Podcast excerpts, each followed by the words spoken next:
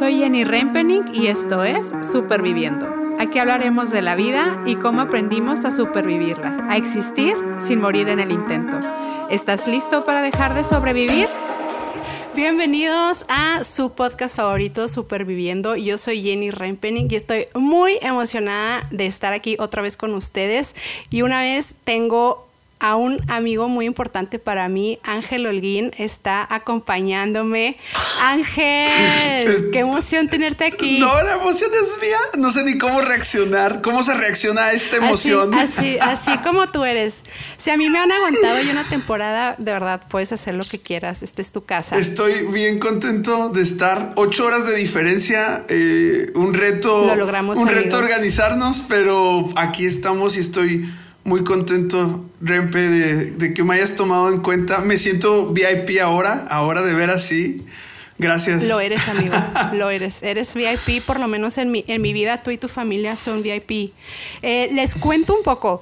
Eh, lo que va a pasar el día de hoy en Superviviendo es que hay un tema que para mí ha sido una de las ah, preguntas que me hice durante muchísimo tiempo sobre la vida profesional, sobre el éxito profesional. Y ha sido una de las preguntas que me hice durante muchísimos años. Y siento que gracias a Dios por fin tengo más o menos solucionada esa duda, pero a mí me gustaría mucho que también escucharan a Ángel porque él tiene otra perspectiva, él, él este, es un hombre de negocios, es un es un padre de familia, es como el epítome de lo que se espera uno que pase cuando la, vida pasa bien, ¿no? O sea, cuando...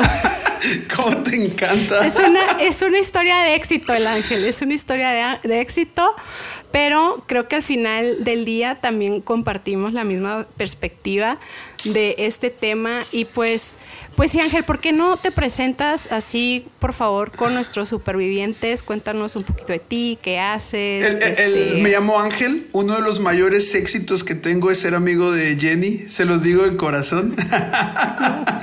la verdad, la verdad es que sí. Eh, mi esposa y yo queremos mucho a Jenny y sobre todo la extrañamos porque Europa nos la arrebató de las manos y, creemos que está mejor allá, pero siempre le he dicho y constantemente digo, vente, vente, acá te conseguimos chamba, es lo de menos, si no, si no tenemos acá le inventamos algo, estoy seguro de eso, pero ahorita eh, soy emprendedor más que un hombre de negocios, me encanta emprender He tenido varios emprendimientos, gracias a Dios muchos de ellos siguen vivos. Empecé en el 2009 cuando era universitario haciendo visas a otras partes del mundo. Luego junto con mis socios creamos Contacto Global en el 2012. Eh, y así varios proyectitos que nos han saltado, pero el más reciente es del 2017 estoy frente a un sistema educativo que se llama LAM, que hacemos un sistema eh, de educación, valga la redundancia, que llega a 20 mil estudiantes de, desde Canadá hasta Argentina. Estamos, queremos conquistar la educación y, es lo que estamos haciendo ahorita.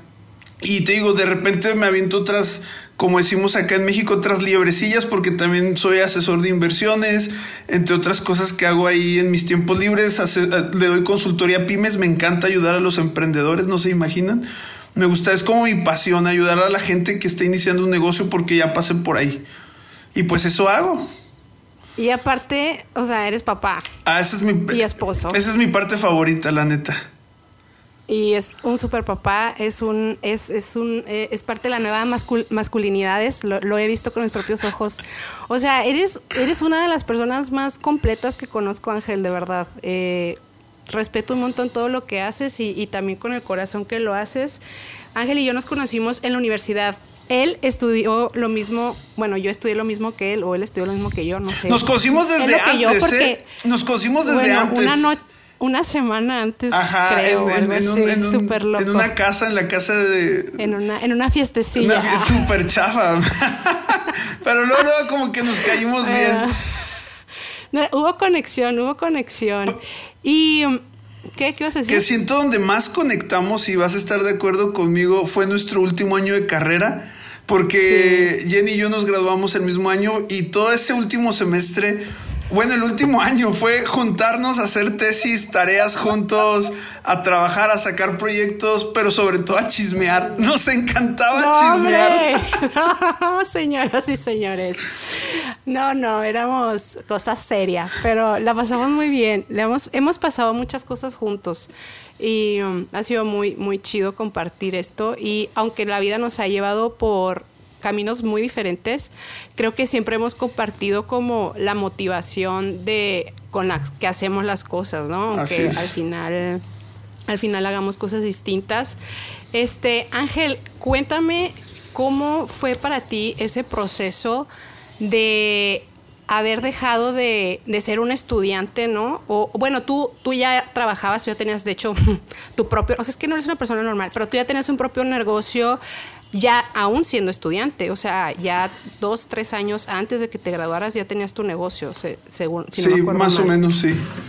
Sí, y, y para ti, ¿cómo, ¿cómo fue descubrirte como como profesionista, como en, esa, en ese ámbito de la vida que, uno crece con tantas expectativas, con, con tantas referencias, ¿no? De cómo se debe de ver y, y creo que sobre todo como hombre, creo que también la presión viene más recio eh, cuéntame, cuéntanos cómo, cómo fue para ti ese proceso de, dejar de ser, de convertirte en un hombre, básicamente.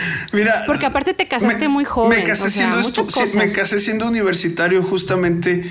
Eh, mira, la neta es que fue mucho necesidad de, yo no vengo de una familia caudalada Tampoco vengo de una familia pobre, clase media. Mi papá fue militar y la verdad es que le iba muy bien, pero como todos los casos de, de, familias de clase media, vivíamos endeudados, ¿no? Entonces cuando yo entré a estudiar la carrera, eh, escogí una carrera que fue la que me gustó, la neta. O sea, yo no escogí mi carrera por cuánto me podían pagar. pobre amigo. Exactamente. Si me, si me, hubieran dicho de aquí no vas a vivir, por eso, por eso yo, yo tuve que buscar mi vida profesional por necesidad.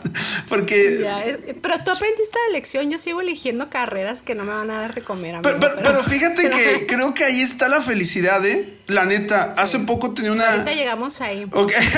tenía una plática. Ahorita, vamos ahí. Entonces no toco ese tema, no voy a tocar ese tema, pero. Creo que en mi caso fue la necesidad totalmente.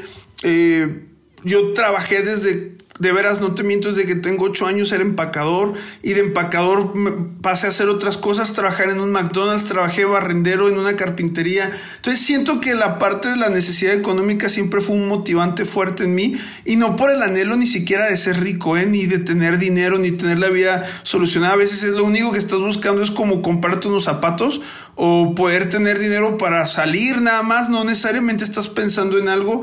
Y creo que así me, a mí me pasó eso, como la misma necesidad me empujó. Y desgraciadamente, pues voy a decir desgraciadamente, pero afortunadamente también para mí. ¿Tú qué piensas que era para ti en ese entonces como el éxito profesional? O sea, ¿cómo, cómo veías el éxito? La neta, con tener dinero. Eso era como para mí. Tienes dinero, la tienes asegurado, ¿no? El éxito. Entonces, para mí, la vida sí se, sí se medía en eso. Creces y te das cuenta que hay cosas más importantes que el dinero y que el dinero es como la energía, es algo que va y viene, ¿no? Mm, sí, claro. ¿Y cómo, y qué piensas que en este proceso, porque, no sé, o sea, hay, tantas cosas que yo pienso como, ay, o sea, me hubiera encantado que alguien me hubiera dicho em, que no es verdad, o sea, que el éxito profesional, de hecho, bueno, yo, si me preguntan a mí, yo me voy a preguntar porque es mi podcast, entonces yo me autopregunto. Porque puedes, claro. o sea, porque puedo y porque quiero y yo lo voy a editar.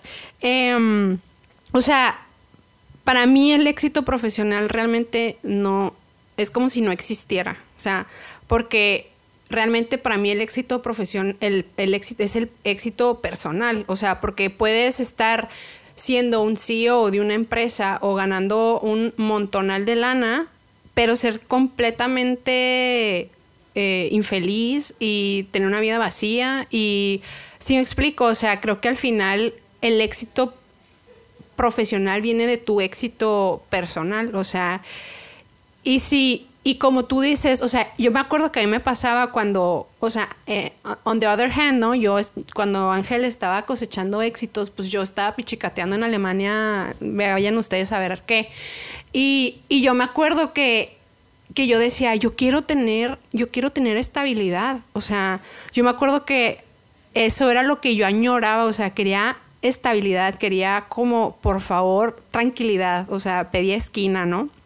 Y creo que al mismo tiempo había la otra, la otra parte de mí que era como, no, o sea, pero tienes que ser exitosa, o sea, te tiene que ir chido en el trabajo porque, porque mira Ángel, porque mira Aldo Aguirre, porque, o sea, sabes, puedo empezar a decir nombres de amigos que son referentes para mí que admiro muchísimo, no solo de una manera profesional, sino que considero personas muy, muy, muy completas eh, en, en, en, todas las áreas de su vida.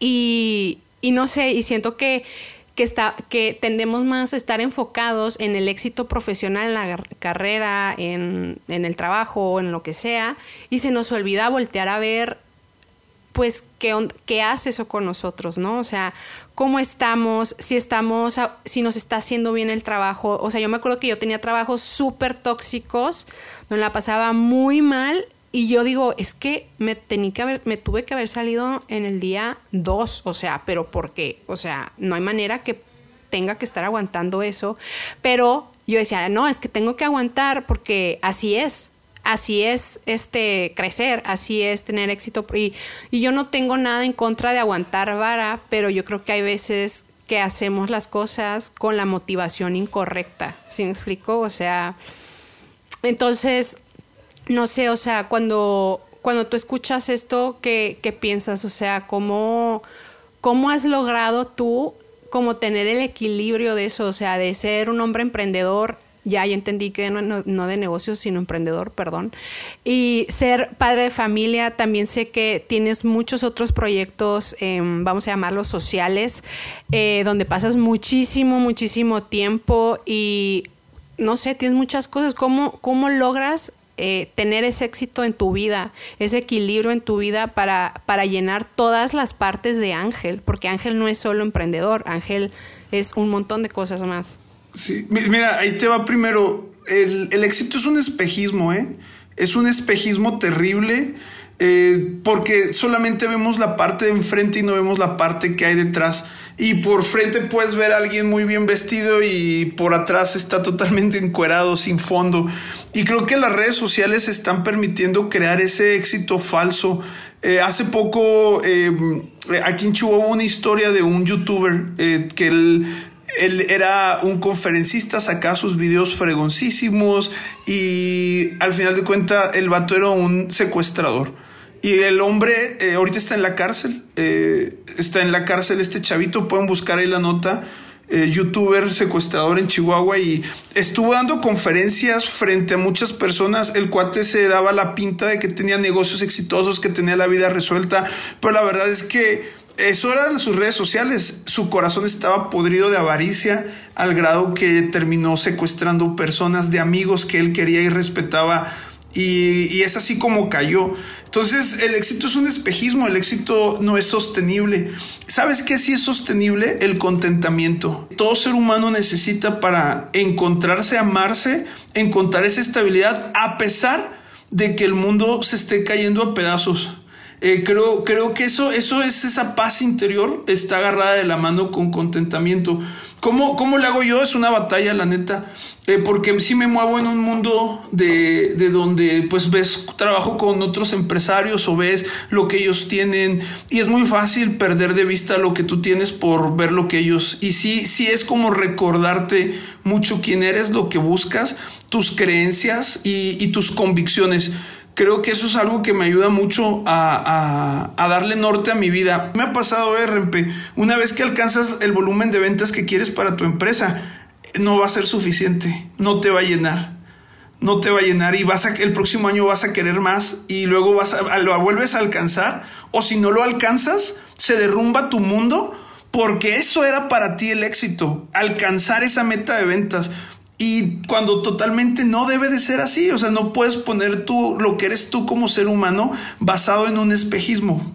Ay, me encanta todo, todo lo que dices, estoy súper de acuerdo. Hay algo que me gustaría agregar que, o sea, quiero que la gente se identifique como con diferentes posibilidades. O sea, dije al principio que aparte que quería mucho que vinieras a mi podcast, me gustaba mucho tu referencia que, que es como esta con mucho trabajo y mucho sacrificio y porque eres un chingón y eres súper inteligente, pues has logrado todo lo que has, logrado y No, es la verdad, es la verdad. Yo lo vi, yo lo vi todo con estos ojos. Y, creo que eres como esa historia de éxito de, de, lo que uno espere que pasa, ¿no? Cuando, cuando las cosas salen bien, así tienen que salir. O cuando tú hiciste las cosas bien, salen así, como, como a ti te ha ido, ¿sí me explico? O sea, por todas, o sea, con muchos sacrificios, nada, o sea, con gracia también, como dijiste, pero también porque has trabajado mucho por eso. Y yo me acuerdo que yo me sentía muy culpable porque a mí no me, a mí pues me estaba yendo diferente que le iba a mis amigos o cosas así. Y yo me acuerdo un montón que cuando estaba en Alemania estaba hablando con un amigo y le estaba diciendo como, wow, o sea, es que en verdad me siento súper mal porque a mi alrededor, como dices tú, veo a mis vecinos, veo a mis amigas, veo a mis amigos en México, veo a mis amigos en Alemania y a todos les está yendo súper bien y a mí no me está yendo súper bien, o sea, me siento súper estancada, bla, bla, bla. Y yo me acuerdo que, que él tenía un trabajo súper perro en, híjole, no les quiero contar mentiras, me creo que en algo de la ONU. En, en, en, en, Bruselas. O sea, yo tenía un respeto, o sea, hacía cosas muy increíbles. Y me, se me queda viendo y luego me dice, pero no se te olvida algo. Y luego yo, pues qué. Y luego me dice, tú no vives en tu país, tú vives en otro país, con otra cultura, con otro idioma. Con otras preocupaciones que el mexicano no se preocupa. O, que simplemente tu punto de partida no está siendo para nada el mismo claro. que el de las personas con las que te estás comparando. Claro. O sea, porque al emigrar tú detienes el tiempo y retrocedes. Sí, claro, solamente tu capital social lo pierdes, o sea, tienes que empezar de cero a picar piedra en todas las formas y maneras. Entonces para mí fue en ese momento me explotó el cerebro porque yo dije, o sea, todos venimos cargados de una historia y nos comparamos con los demás como si todos tuviéramos el mismo recorrido, ¿sí me explico? O sea, qué injusto, qué injusto que me esté haciendo esto a mí misma, porque al final a nadie le importa, o sea, claro que me alegro con los que, ¿sabes? Pero a nadie le importa si, si era como una presión que yo me estaba poniendo a mí misma. Y para mí era muy, muy, muy importante como saber que estaba haciendo todo, todo lo posible para, para llegar a ser quien tenía que ser a X edad, ¿no? O sea, y obviamente estaba quedándome muy atrás. Pero, pero para mí fue como una pues no sé, una, epifanía, ¿no? Como decir, una revelación. no me puedo sí, o sea, no me puedo comparar con, con, con los demás porque la trayectoria que tenemos Mm, o sea, le saco tres vueltas en otras cosas en historias exacto, exacto. es que al final de cuentas es una carrera personal, ¿eh? O sea, tú, tú, tú compites contra ti mismo y el mundo, eh, el mundo nos Es súper trillado, pero es que es verdad. Es verdad, sí. El mundo nos ha enseñado a que compites contra todos y desde que, es que sabes por qué, desde cómo está construida nuestra educación, te meten en un salón de clases, te meten en una lista y te ponen a competir por un, un, rango de calificaciones con todos los demás. Desde ese momento que tú estás en preescolar, en primaria, en, en, en, high school, ya traes ese mindset de tengo que competir porque este cuate sacó 10 y yo un 8 y el mundo está hecho para enseñarte a competir cuando no, es una carrera personal y, donde tienes que aprender a ser feliz con lo que tengas y con lo que no tengas. Yo, yo sí creo que si no eres feliz ahorita con 10 dólares, el día que tengas mil tampoco y el día que tengas un millón tampoco vas a ser feliz. Porque, porque la felicidad no está en algo que puedas contar. Eh, realmente la gente feliz muchas veces es la gente que menos tiene. ¿eh? Eh, lo he visto muchas veces. Los países más felices del mundo son los países en vías de desarrollo. O sea, totalmente. Créame que Finlandia no es el país más feliz del mundo. te lo aseguro. Oye, y también sabes qué pienso. Que, que, creemos que la felicidad, y eso es algo que a mí me pasó y fue un descubrimiento muy cañón, que pensamos que la felicidad o el éxito, estamos hablando más ahorita como tipo éxito profesional, se ve de esta forma o sea, el éxito profesional, eh, el éxito de, de ti como adulto, por así decirlo, o sea, que estás haciendo bien las cosas, de que approve tú y tu trayectoria de vida, es, es así, que tengas un puesto tal, que estés trabajando en una, empuesta, una empresa chida, grande, no sé, y que estés haciendo más o menos tanta lana. Y, y a mí me pasó algo súper fuerte, que cuando yo estaba más o menos mal que bien yendo en, el, en la dirección que yo, que yo en ese momento pensé que quería llevar, o sea, porque pues así se hacían las cosas, ¿no? O sea, viví como las ansiedades y las depres más cañonas de mi vida. O sea, le estaba pasando muy, muy mal. Y yo me preguntaba, o sea, decía, Jenny, o sea, ¿por qué no puedes ser feliz? O sea, porque, o sea, tienes el trabajo que quieres tener, que odias, pero tienes el trabajo que quieres tener. donde te pagan el sueldo que soñabas, sí. Donde, bueno, tampoco, pero bueno, te están pagando más, o sea, ¿por qué no puedes estar bien con esto? O sea, ¿por qué, por qué, por qué te sientes así? O sea, ¿por qué no sé, no eres... Y yo me acuerdo un montón que estaba hablando con, con una amiga y ya después de que había salido de ese trabajo que me, me tenía loca, y yo le decía, es que yo no entiendo por qué no, no pude quedarme ahí. Como que yo me sentía muy culpable. Y entonces ella me dijo, pues tal vez tú no sabes por qué no, pero tu subconsciente sí lo sabe y te sacó de ahí. O sea, arrastras, pero te sacó. Y yo era como, wow, o sea, yo de verdad sí creo que el trabajo más grande de nuestra experiencia como humanos es llegar a descubrirnos y conocernos y saber qué queremos y cómo somos. Y es, lo que más años lleva. Exacto. ¿Por qué? Porque estamos siendo o sea, atacados todo el tiempo de cómo se deben de ver las cosas, cómo se deben de hacer las cosas. Esta es la fórmula, así se hace. No lo estás haciendo, estás mal. Y para mí ha sido como... Y honestamente todavía me da, me da vergüenza. A veces me, me da pena como no manches, o sea, mira dónde estás trabajando, o sea, otros ya, ya sabes, ¿no? Y digo, no, no sabes por qué. Porque cuando salgo del trabajo puedo dejar de pensar en el trabajo, porque cuando estoy en el trabajo no me dan ataques de ansiedad. Exacto. Y porque estoy, y porque me está llevando, aunque no sea el trabajo de mi sueño todavía, me está llevando, está siendo una herramienta para, deja tú tener el trabajo de mis sueños, para llegar a ser la persona que quiero hacer. O sea, Sí, y eso me hubiera encantado que me dijeran cuando salí del TEC, por favor. Por favor, universitarios, escuchen este podcast. La vida, la vida Godín no es, no es la vida que te pintan. Mira, te platico una situación. Eh, lanzó una vacante hace, hace tiempo para un puesto de ventas donde alguien en México que trabaja en ventas no tiene un sueldo muy alto, gana por comisiones. Y lanzó este, este puesto y aplica a una chica que es ingeniera toda una expertise, ella en graduada de una buena universidad, estaba con su trabajo actual en una empresa que aquí en México les dicen maquilas, que son compañías que manufacturan eh, autos y fregadera y media que pueden estar haciendo para chinos Estados Unidos.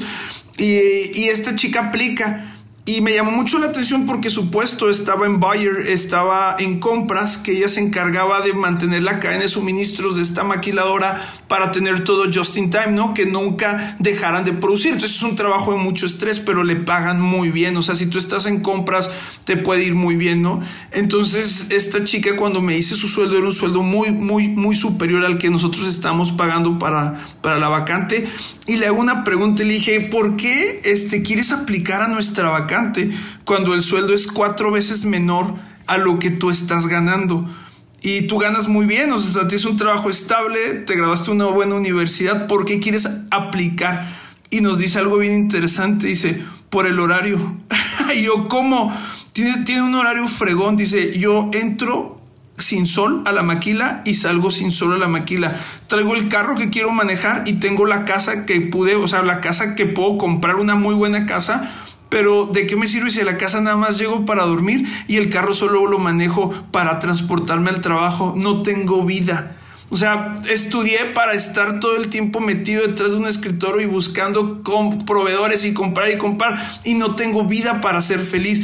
O esa chava entendió que el sueldo y el trabajo por el cual te prepararon durante la universidad no te daba el éxito profesional. Y ahorita yo le decía algo a Rempening previo a, entrar al podcast y le dije, neta, te admiro un chorro porque el hecho que tú tengas un podcast ya para mí significa un éxito profesional, le estás aportando un valor. Y en esta vida vienes a trascender, caray. No vienes nada más a llenarte para ti, vienes también a aportar y a servir a las demás personas. Y tu mensaje está llegando a otras personas. Y le digo a Rempening, le digo, la neta te admiro porque yo he querido sacar un podcast y no he podido por mil de mil prejuicios que tengo, mil eh, eh, barreras mentales, miedos, eh, vergüenzas y no me atrevo. Le dije, te admiro porque tú lo estás haciendo y probablemente Rempening me diga, no, pues yo te admiro porque tú empezaste tu primera empresa tal, a tal fecha, pero al final de cuentas venimos a aportarnos mutuamente, ¿no? Eso, eso creo que también el éxito se va a medir en qué tanto le estás dejando a las demás personas. Si, si, tú eres una persona que nada más consume y no aportas, eso yo lo llamaría como un parásito. Y, y, probablemente no se trata de estar buscando ayudar y ayudar y ayudar y ser la Madre Teresa de Calcuta, pero sí buscar que con que toques una vida, con que toques una vida, con lo que tú estás estudiando, con lo que tú estás trabajando, va a ser más que suficiente para trascender. Oye, hace poco tuve una situación muy, muy, y de hecho quería hacer, de hecho, un, podcast sobre esto que me pasó, pero lo voy a compartir aquí, que pase lo que tenga que pasar. Tuve en, el verano, estoy quemando, estoy quemando así, estoy abriendo, ¿cómo se llama? Granadas y las estoy aventando a lo loco, así, estoy perdiendo la cabeza.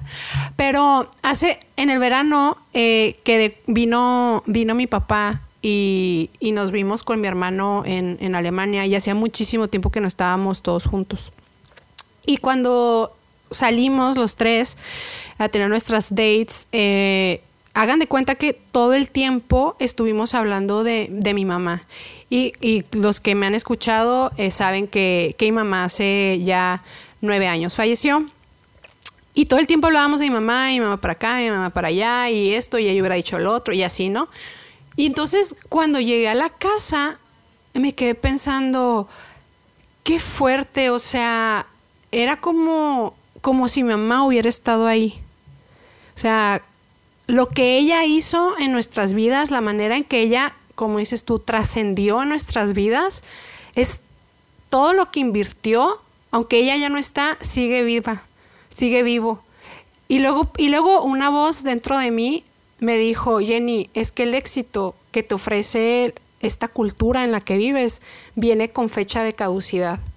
Cada vez que hay un éxito, ese éxito viene con fecha de caducidad, pero cada vez que tú inviertes en, en, primero que todo, estar bien tú, en saber qué tú quieres, en vivir tu potencial, en encontrar tus sueños, en atreverte a soñar en grande y e inviertes en los demás, eso es eterno, porque las almas son eternas. Y yo dije, ya chingué la vida. o sea, ya, ya me puedo morir, ya, o sea, pero esas son cosas que a mí me gustaría creer que si me las hubieran dicho hace 10 años, pues las hubiera entendido, no lo sé, tal vez no.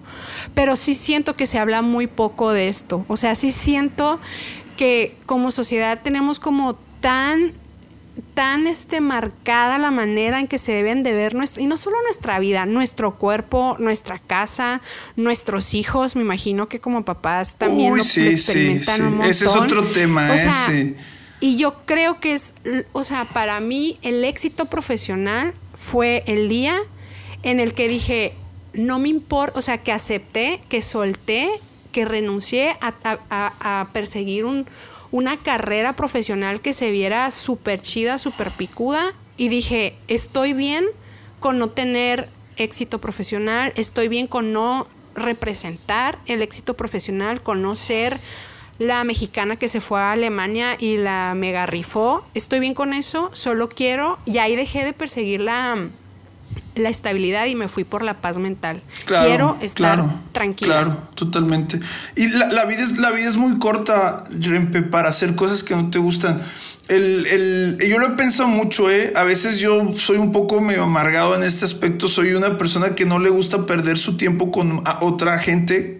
Y mi esposa siempre me reclama de que, oye, es que tú no sales de tu grupo de amigos y salte, hay más gente. Y sí, probablemente hay gente maravillosa, pero le digo, la neta, la vida es muy corta como para estar con gente que no me cae bien, ¿no? Y, y a veces yo lo aplico para todo. Había una, una chavita dentro de la empresa que, que, dirijo, estaba haciendo prácticas y se acerca conmigo para pedirme un consejo y me dice, oye, es que estoy estudiando, creo que creación de empresas y la verdad es que no me gusta, no me gusta lo que estoy haciendo. Y lo, ¿y qué te gusta? Me gusta, me gustaría estudiar psicología, pero mi papá me dice que si estudio psicología me voy a morir de hambre. Y la neta, la verdad, le di un consejo y, casi casi le dijo, al diablo lo que piensa tu papá. O sea, suena bien, bien fuerte. Si te vas a morir de hambre, te vas a morir feliz. Eh, eh, a eso voy. A eso de voy. Verdad, de verdad. o sea, yo no me iba de Alemania porque pensaba, me voy a morir de hambre. O sea, no la voy a armar. Y, yo sentía que vivía como en una jaula de oro, ¿sabes? Que era todo perfecto, tenía todo seguro, pero al final era una jaula. O sea, al final no era el lugar donde yo estaba floreciendo, ¿sabes? Pero dije, está bien, o sea, si voy a ser pobre, quiero ser pobre feliz. Ah, digo, nunca fui rica tampoco, ah, pero ustedes saben a qué me refiero. O sea, y si, y si eh, va a ser el último año de mi vida, voy a ser feliz. O sea, de verdad de verdad. Y, y, no, y, es que es justo eso, le digo a la chavita, le digo, mira, la vida es demasiado corta para que inviertas cuatro años de tu vida estudiando algo que no te gusta, algo que no te hace feliz. Y hay un estudio, no sé si todavía has escuchado, es un estudio muy famoso que dice que las personas que estudian una carrera por lo que les va a redituar después de que se gradúen, son las personas que terminan ganando menos que las que estudiaron algo que las hace feliz. Entonces yo le, platico y le, a esta chica al respecto y le digo, mira, no pasa nada. Y aun si tú cambias de carrera y al final de cuentas te, dice, te, dices, no, la verdad no me gustó psicología, vuelve a cambiar de carrera. Le y, y, al final tú, tú eres la que tienes que ir a ese trabajo que no te gusta. Tú, tú, eres, o sea, no tu papá, el papá de ella no iba a ser el que viera el trabajo que a ella no le gusta, iba a ser ella. Y, o sea, no sé, o sea, siento que creo que cada vez más, o sea, yo afortunadamente, mi papá es como súper chido y siempre me ha apoyado en todas las carreras que he querido estudiar, porque ya llevo tres. Uh, y, y, o sea, y no me arrepiento de ninguna, porque precisamente todas fue porque, si bien pensaba en ese momento que me gustaban, o sea, y, y yo creo que está súper chido, o sea, creo que es súper bueno, o sea, como explorar, ¿sí me explico? Y cada, cada etapa de la vida es, es, es es, es, es una o sea, no tienes que ser lo que ya estudiaste y si no ya lo hiciste todo mal, no, o sea, para nada, yo creo que es súper válido como cambiar y volver a empezar o terminar y luego hacer otra cosa, o sea, siento que es muy, es muy importante que exploremos y juguemos como con, con lo que nos gusta, con lo que nos interesa y sobre todo siempre que, que lo hagamos desde una motivación que sea como para, por y para nosotros, o sea, no para nuestros papás, no para el que dirán, o sea, amigos, es 2021 casi, bueno, ya cuando salga este podcast va a ser 2022 y, y ya esas cosas son historias del pasado, o sea, creo que es súper importante que, que, estemos abiertos a que la vida se debe de ver como cada persona necesita que sea, porque mi recorrido es muy distinto al tuyo y, yo tengo unas diferencias y unas carencias distintas a las tuyas y, yo tengo que ver la manera, yo soy la única que voy a poder satisfacer eso, o sea, nadie más que yo es capaz de darse cuenta de eso.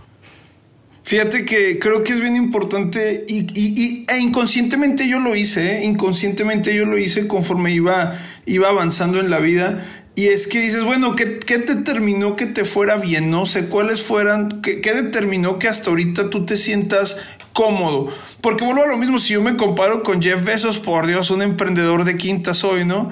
Pero ¿qué determinó que ahorita tú te sientas pleno, que ahorita te sientas satisfecho con, con lo que tienes? Eh, la, primera cosa tiene que ver con plantear tus convicciones y que tú determines lo que está correcto y lo que es el éxito para ti. Yo creo que yo siempre tuve eso, fui una persona de convicciones hasta la fecha y, estoy convencido de lo que quiero y lo que no quiero en la vida. Entonces habrá veces, y, es neta, ¿eh? háganlo por método de eliminación, habrá veces que no sepas qué quieres, pero estoy seguro que sabes que no quieres. Entonces ve eliminando, ve diciendo, no quiero esto para mi vida, entonces no lo voy a hacer. No quiero aquello, no quiero estar en una relación tóxica, no quiero estar en un trabajo que no me guste, no quiero estar recibiendo este salario, no quiero, y, ve, ve marcando los que no quiero y te van a llevar a lo que sí quieres en la vida. Y probablemente sea un descubrimiento que te, tome años. Hay, ahorita en, México, en general, creo que hay un mito que es el mito del emprendedor y toda la gente emprende por un espejismo y es quiero ser mi propio jefe, quiero tener libertad financiera, quiero y, y, las universidades están ayudando y el gobierno está contribuyendo a construir este mito más fuerte. ¿Y por qué es un mito? Porque no es la realidad. Esa no es la realidad y sobre todo muchos chavitos se están lanzando a construir empresas y, la historia nos enseña que los grandes empresarios no se forjaron como le pasó a Mark Zuckerberg. Mark Zuckerberg es un garbanzo a libra que pasó eh, uno entre miles de millones literalmente y no quiere decir que va a ser la historia de muchos. La mayoría de los emprendimientos está construido por gente que lleva muchos fracasos. Y, y, no lo saben, o sea, eh, mucha gente cree que te tienes que graduar, e iniciar tu negocio y no, no, no, no, no. La verdad, ve y fracasa. Fracasar construye el camino para que saber qué no quieres y qué sí quieres. Y creo que el fracaso está subvalorado en nuestra cultura. Y, creo que la felicidad sí se va a construir en base a fracasos, en base de irte y pegar y, dejar cosas y probablemente tomar otras y empezar proyectos y soltar unos. Hay un libro que, me gusta mucho que se llama Startup Nation, que habla de, Israel y cómo Israel es uno de los países más emprendedores. Por, por, arriba, bueno, si, si comparas el, el, per cápita, porque es un país muy chiquito, va a estar por arriba de China y de Estados Unidos si lo comparas per cápita, ¿no?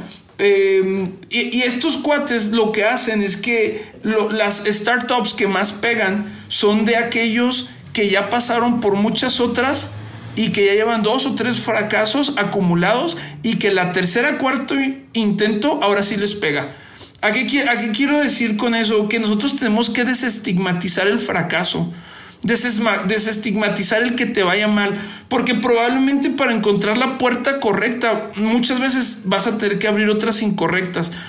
Y, creo que en eso se construye el éxito profesional, en, aprender a, a, no, y va a sonar bien raro y bien mediocre lo que voy a decir, pero en abrazar tu fracaso, pero no como quedarte ahí diciendo, ay, qué rico se siente estar fracasando, sino más bien en utilizarlo como un aprendizaje para que te impulse. Yo me he equivocado un buen de veces y ese fracaso me ha enseñado a estar contento con lo que tengo. No sé si, si, si me estoy explicando o me estoy saliendo mucho del tema. Total, no, no, no, no, total. O sea, creo que estás, estás diciendo muchas cosas que, que me resuenan mucho. O sea, creo que, como dices tú, la, la felicidad que realmente para mí, como dices tú, el contentamiento es, es, es, es un camino que hay que recorrer, o sea, es un proceso y, y creo que si estamos em, conectados con, con, lo que realmente es importante para nosotros. O sea, si estamos siendo fieles a nosotros mismos, a, a, tus principios, como decías tú ahorita. O sea, yo creo que los fracasos, porque vamos a fracasar, o sea, eso es inevitable, nos van a llevar ahí. O sea, creo que como decía ahorita, lo más difícil para mí, o sea, a mis 35 años, ha sido entender qué quiero yo. O sea, porque me encantaría que me gustara que me gustaran las matemáticas y, ser este desarrollar software. O sea, de verdad me encantaría, pero pasa que no. Y es, es, es como el fracaso. O sea, el dolor, como las decepciones, son como lo que te van llevando al, ah, eso, ahora que ya intenté eso y ya no sé qué quiero, pero seguro sé que no quiero eso. Creo que la cosa está en que entiendas que no estás compitiendo con alguien más, más que contigo mismo. ¿A qué voy con esto? Creo que tu meta tiene que ser o, preguntarte, ¿soy yo una mejor persona que el ángel de hace tres años? aprendí mejores cosas, aprendí más, aprendí menos, estoy decreciendo, estoy creciendo. Hay algo que a mí me gusta mucho, vuelvo a lo mismo, a mis citas bíblicas, ya saben, ahí para, si ya sabes cómo soy, ¿para qué me invitas? Pero hay, hay algo en la Biblia que dice que Dios te va llevando de gloria en gloria y de victoria en victoria. Y está bien padre porque dices, ay, la gloria siguiente es más padre y cada vez mejor y estás floreciendo como persona, pero lo que no te dicen es que de gloria en gloria en ese es un valle que está lleno de depresión, de ansiedad, de miedo, de temores. eh, de noches sin dormir, de estrés, de traumas, pero si tú lo recorres ese valle, al final de cuentas, si llegas a otra gloria pero no quiere decir que es como de un lugar bien a otro lugar mejor sin pagar el precio. Todo tiene, no es lineal, no es lineal. Y, a veces yo creo que la vida es como se comporta la bolsa de valores. Eh, disculpen mi referencia de negocios, pero si tú ves cómo se comporta una acción en un mes, te vas a dar cuenta que tiene muchos bajos y va a bajar y a veces muchos picos hasta abajo de pérdida. Pero si tú ves cómo se comporta la acción, en tres meses te das cuenta que los picos se ven menos pronunciados y si ves cómo se comportó en un año, te vas a dar cuenta que tiende siempre a subir. Entonces lo único que quiero ah, decirles es que aleje el zoom.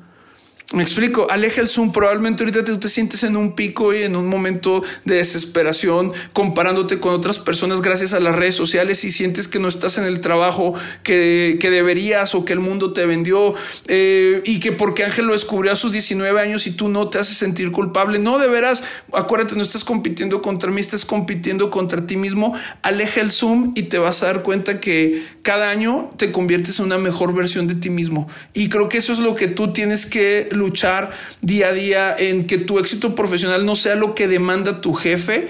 Obviamente no te estoy diciendo que seas un incumplido, pero te estoy diciendo que, que tengas esa conciencia que no vienes aquí para satisfacer los estándares de otras personas. Por eso vuelvo a lo mismo, determina cuáles son tus convicciones y sé firme y no las negocies. Entonces con, con esto quería, quería cerrar. Vamos a mandar este podcast a las universidades, Rempe. Sí, por favor, paguen, paguen por este podcast. Oiga, no, pero yo para cerrar me gustaría decir que no hay prisa. No hay prisa, o sea, no hay prisa de nada porque al final no hay, no hay ningún lugar al que hay, hay que llegar. Porque no hay una meta fija, o sea, como decías tú ahorita, si mañana voy a trabajar aquí, entonces voy a querer trabajar allá, y si voy a ganar tanto, voy a querer ganar más, y si, o sea, no, no tiene fin. El, el, el punto es que yo esté bien, el punto es que yo esté tranquila, el punto es que no tenga estos ataques de ansiedad que estoy teniendo ahorita, porque no, no hay una, o sea, el, el, la vida profesional no es la meta, definitivamente, no es la meta, o sea, Jenny es la meta, el que yo esté bien y yo ahorita ya tengo 35 años y ni siquiera estoy segura, o sea, no puedo firmar ahorita como si yo para siempre arte terapeuta hasta que me recoja Dios, como diría mi abuelita, o sea, no puedo decir eso, pero está bien porque ahora mismo estar haciendo esto está haciendo que esté bien. Entonces, hay gente que lo va a tener claro, mi hermano también a los dos años ya sabía que quería hacer, yo no, Ángel también, mil personas tampoco han sabido, entonces Solo quiero animar a que si tú no sabes todavía qué quieres ser, el resto de tu vida, preocúpate por saber qué te hace bien ahora mismo. Y está bien si no tiene nada que ver con lo que el, mundo dice que tienes que estar. Claro, no hay que ser mediocres, o sea, yo, yo no yo no quiero propagar eso, yo creo que hay que esforzarse, yo creo que hay que, hay que echarle ganas, hay que trabajar, pero pero hay que, hay que ver que se parezca a quienes queremos ser, o sea, a quienes nos hace bien ser. Muchas gracias amigos por habernos escuchado. Yo soy Jenny Rempening y nos vamos a ver el siguiente podcast en Superviviendo. Muchas gracias por habernos acompañado Ángel. Gracias por invitarme, está muy emocionado eh, y gracias a todos los que escucharon. Hasta la próxima. Chao.